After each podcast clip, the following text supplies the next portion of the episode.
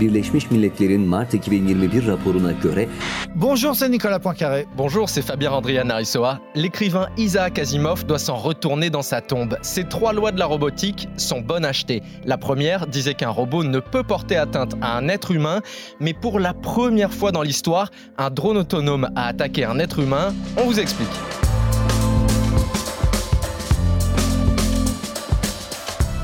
Terminator, Skynet, le soulèvement des machines, et si tout ça quittait le domaine de la science-fiction Un rapport de l'ONU décortique la toute première attaque perpétrée par un drone autonome sur un champ de bataille libyen.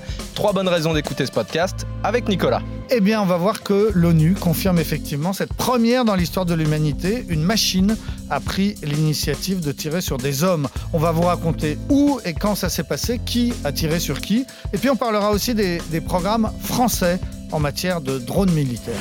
Expliquez-nous le monde. Un podcast RMC. Nicolas Poincaré. Fabien Randrian Aressoa. Au moment où on enregistre ce podcast, on est déjà un peu plus d'un an après cette attaque, mais un rapport de l'ONU est venu décortiquer toute cette action. Alors, qu'est-ce qui s'est passé exactement? Oui, donc c'est un rapport pour le Conseil de sécurité de l'ONU qui, effectivement, confirme ces attaques, parce qu'il n'y en a pas eu qu'une seule, ces attaques qui ont eu lieu euh, l'an dernier en Libye. Donc, d'après le rapport, eh bien, c'est l'armée turque qui avait programmé des drones pour pouvoir tirer en fonction des événements sur des convois militaires, par exemple. Et c'est ce qui s'est passé. Un convoi militaire, en l'occurrence, était en train de se retirer d'une zone de combat et il a été attaqué par euh, des drones qui étaient en mode d'autoguidage grâce à leur intelligence artificielle. Donc ça veut dire que eh bien, ces machines ont pris l'initiative de déclencher le feu. C'est ça qui est tout à fait nouveau, c'est qu'il n'y a pas eu d'intervention humaine. Voilà, des machines ont tiré sur des hommes sur un convoi militaire sans qu'un opérateur ne déclenche le feu. On parle de drones de l'armée turque, mais sur quel champ de bataille, dans quel conflit ils ont été utilisés ces drones? Alors, il faut rappeler que depuis la, chute de Kadhafi, en fait, la Libye est devenue deux pays. Hein. Il y a l'Est et l'Ouest. À l'Est, il y a les troupes du maréchal Haftar qui sont soutenues par l'Égypte, par l'Arabie Saoudite et même par la France, même si on ne le dit pas trop fort, mais en réalité, on soutient donc ces troupes qui sont à l'Est. Et puis, à Tripoli, il y a le gouvernement officiel, reconnu notamment par l'ONU et soutenu par la Turquie principalement. Et donc, ce sont ces troupes-là, les troupes officielles du Premier ministre de Tripoli, qui ont tiré sur les troupes euh, dissidentes du maréchal Haftar soutenu par l'Arabie saoudite. Alors ce n'est pas une surprise que ce soit euh, les Turcs parce qu'effectivement, ces drones militaires préprogrammés, eh bien, ce sont des drones de fabrication turque.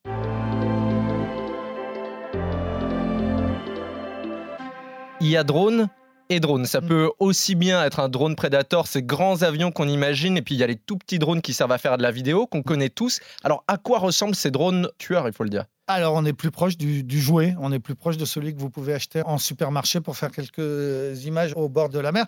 Ça fait 60 cm sur 60 cm, je sais pas, c'est l'équivalent de deux ou trois euh, téléphones portables, par exemple. Hein. Quatre hélices aux quatre coins, une caméra, naturellement, hein, puisque c'est le principe, c'est il faut filmer les images qui vont ensuite euh, déclencher le tir automatique. Une caméra, dit-on, qui peut même faire de la reconnaissance faciale, c'est-à-dire que, c'est en tout cas ce que promet le constructeur, vous pouvez envoyer ce drone au-dessus d'une petite bourgade avec la photo de l'ennemi que vous cherchez, le, chef des terroristes par exemple, et eh bien si le drone reconnaît cette photo, il déclenche le tir. Voilà, donc ça peut être un drone tueur. En l'occurrence, c'est pas ce qui s'est passé, c'est un, convoi militaire hein, donc qui a été attaqué, mais c'est le même principe. Donc c'est la société turque STM, qui est une société semi-publique, donc en Turquie, qui a réussi à faire euh, cette arme. Alors ce qu'il faut bien comprendre, c'est que c'est pas un drone muni par exemple, d'un missile ou d'une arme hein, qui tirerait, c'est le drone lui-même qui est l'arme. C'est-à-dire qu'il est bourré d'explosifs et il est kamikaze. Il se suicide contre un convoi. Et puis, alors, ce qu'il faut comprendre aussi, c'est qu'on n'envoie pas un de ces drones, on en envoie une vingtaine. Il est programmé, ils sont programmés pour voler en essaim, comme un essaim d'abeilles. Et donc, ce sont 20 drones d'un coup qui attaquent par exemple une base militaire ou qui attaquent par exemple un convoi, euh, en l'occurrence 20 drones qui vont arriver sur les camions du convoi les uns après les autres. Ils explosent, ils font des dégâts considérables. C'est assez imparable. Hein. Si vous êtes dans un convoi militaire et que vous êtes d'un seul coup attaqué par 20 drones simultanément, bien vous êtes mal barré.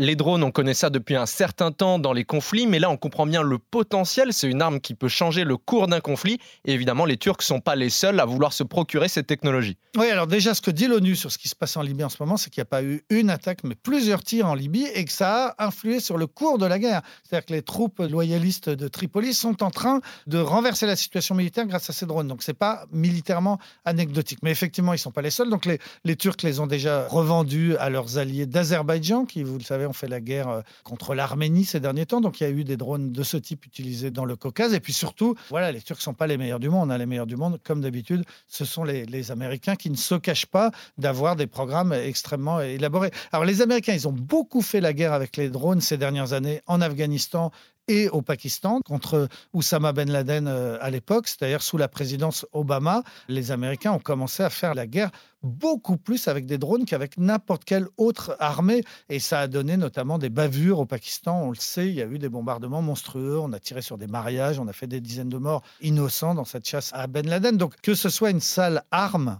une arme de lâche un peu, le drone. Ça, c'est pas nouveau. Ça, on le savait. Hein. Ça a été utilisé. Les, opérateurs aux États-Unis étaient tranquilles avec leurs canettes de Coca-Cola euh, au soleil en Floride et ils faisaient la guerre au, Pakistan à distance. Ça, ça c'est pas nouveau. La nouveauté, encore une fois, effectivement, c'est que bah, jusqu'à présent, il y avait quand même toujours un type qui appuyait sur le bouton, alors que là, ce dont on parle aujourd'hui, c'est ces drones qui, qui se sont déclenchés sans que personne appuie sur le bouton. Au cas où vous vous poseriez la question, sachez que la France s'est quand même imposé une limite dans cette course à l'automatisation de la guerre.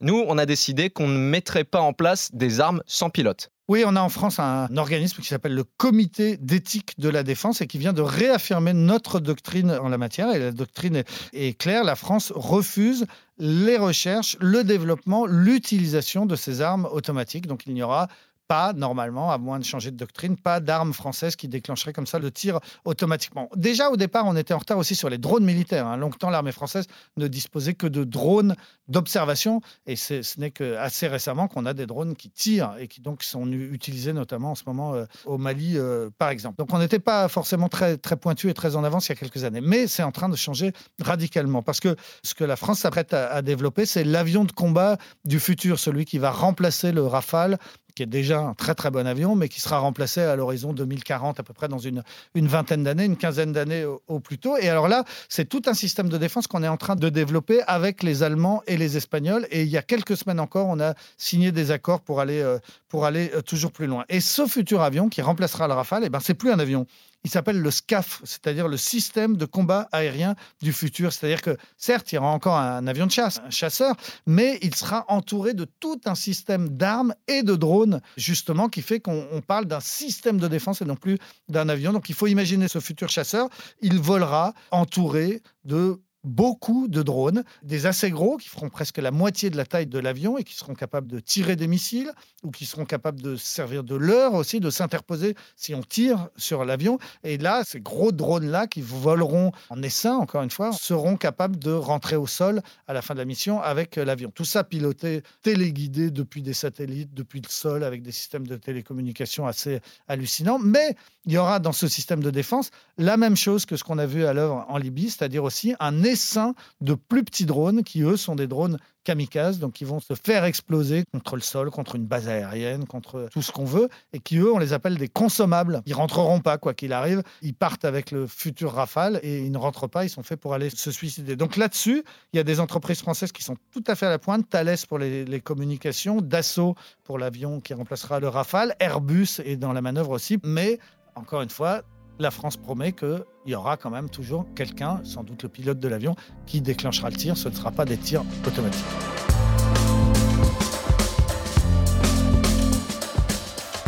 C'est la fin de ce nouvel épisode d'Expliquez-nous le monde. Merci à vous de l'avoir suivi. Si ce podcast vous a plu, abonnez-vous. Nous sommes sur toutes les plateformes de streaming, sur le site et l'application RMC. Parlez-en autour de vous. Prenez soin de vous. À la semaine prochaine. À la semaine prochaine, Fabien. Retrouvez Nicolas Poincaré dans Apolline Matin. Tous les jours à 6h20 et 7h50 sur RMC.